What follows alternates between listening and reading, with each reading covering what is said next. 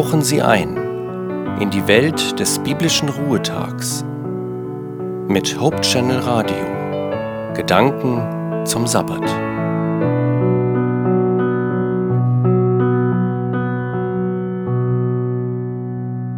Ich begrüße Sie zu einer kurzen Andacht zum Beginn des Sabbats. Ich habe eine Geschichte aus dem Matthäusevangelium ausgewählt, die sich an einem Sabbat zugetragen hat. In Matthäus 12, Verse 1 bis 8 wird Folgendes geschildert. Ich lese aus der Neues Leben Bibel. Etwa um diese Zeit ging Jesus am Sabbat durch die Kornfelder. Seine Jünger hatten Hunger. Sie rissen sich unterwegs ein paar Weizenähren ab und aßen die Körner. Einige Pharisäer sahen es und empörten sich. Deine Jünger dürfen das nicht. Es verstößt gegen das Gesetz, am Sabbat Korn zu ernten. Doch Jesus hielt ihnen entgegen.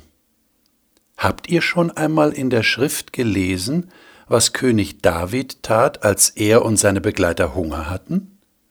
Er ging in das Haus Gottes, und sie aßen die Brote, die den Priestern vorbehalten waren. Sie haben auch das Gesetz gebrochen.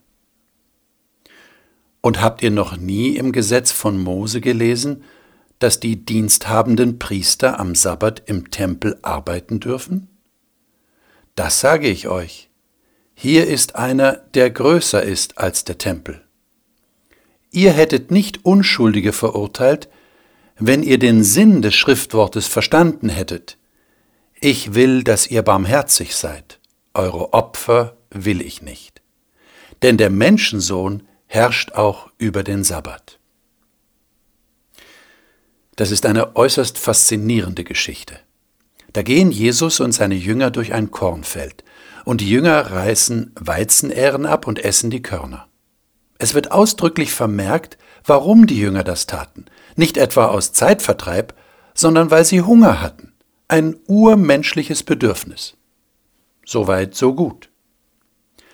Aber da waren auch die Pharisäer auf dem Plan, die ein Problem mit dem hatten, was die Jünger da machten, weil es Sabbat war.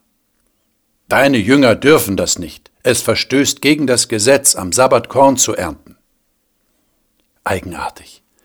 Da haben Menschen Hunger und essen ein paar Körner, und die Pharisäer haben nichts Besseres zu tun, als ihnen und Jesus hinterher zu spionieren und eine Gesetzesübertretung anzuprangern. Die Bedürfnisse von Menschen waren ihnen völlig egal. Kennen Sie solche Menschen?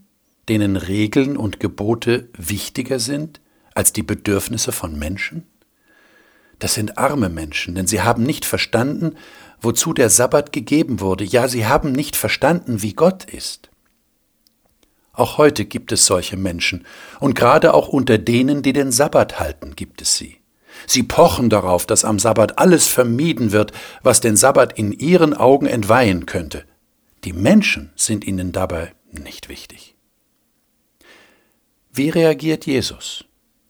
Wie immer überrascht Jesus alle. Zuerst die Pharisäer, aber sicher auch seine eigenen Jünger. Habt ihr nicht gelesen?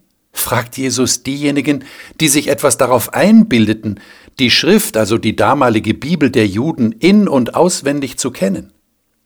Und Jesus erwähnt zwei Beispiele, die beweisen, wie Gott wirklich ist, wie er wirklich denkt. Das erste Beispiel ist David der auf der Flucht mit seinen Leuten darum bat, die heiligen Schaubrote zu bekommen, die vom Gesetz her nur die Priester essen durften. Und er bekam sie. Das zweite Beispiel, das Jesus anführt, sind die Priester, die jeden Sabbat im Tempel dienten und den Sabbat brachen, so Jesus wörtlich, und doch nicht schuldig wurden. Und dann sagt Jesus zwei ungeheuer wichtige Sätze. Erstens, Ihr hättet nicht Unschuldige verurteilt, wenn ihr den Sinn des Schriftwortes verstanden hättet, ich will, dass ihr barmherzig seid, eure Opfer will ich nicht. Und zweitens, denn der Menschensohn herrscht auch über den Sabbat. Beide Aussagen sind eng miteinander verbunden, und man könnte das so ausdrücken. Gott ist barmherzig und er möchte, dass wir Menschen barmherzig sind, das heißt die Bedürfnisse von Menschen nicht zu missachten. Und das betrifft auch und gerade den Sabbat. Und Jesus betont, dass er selbst der Herr des Sabbats ist. Er bestimmt also, wie der Sabbat gehalten werden soll, nicht die Menschen. Geht es darum, dass Jesus die Gebote aushebeln will zugunsten menschlicher Bedürfnisse? Da würde mancher jetzt große Angst bekommen und meinen, man käme vielleicht auf die Idee, dass Jesus die Gebote nicht so ernst nimmt. Aber darum geht es ja gar nicht.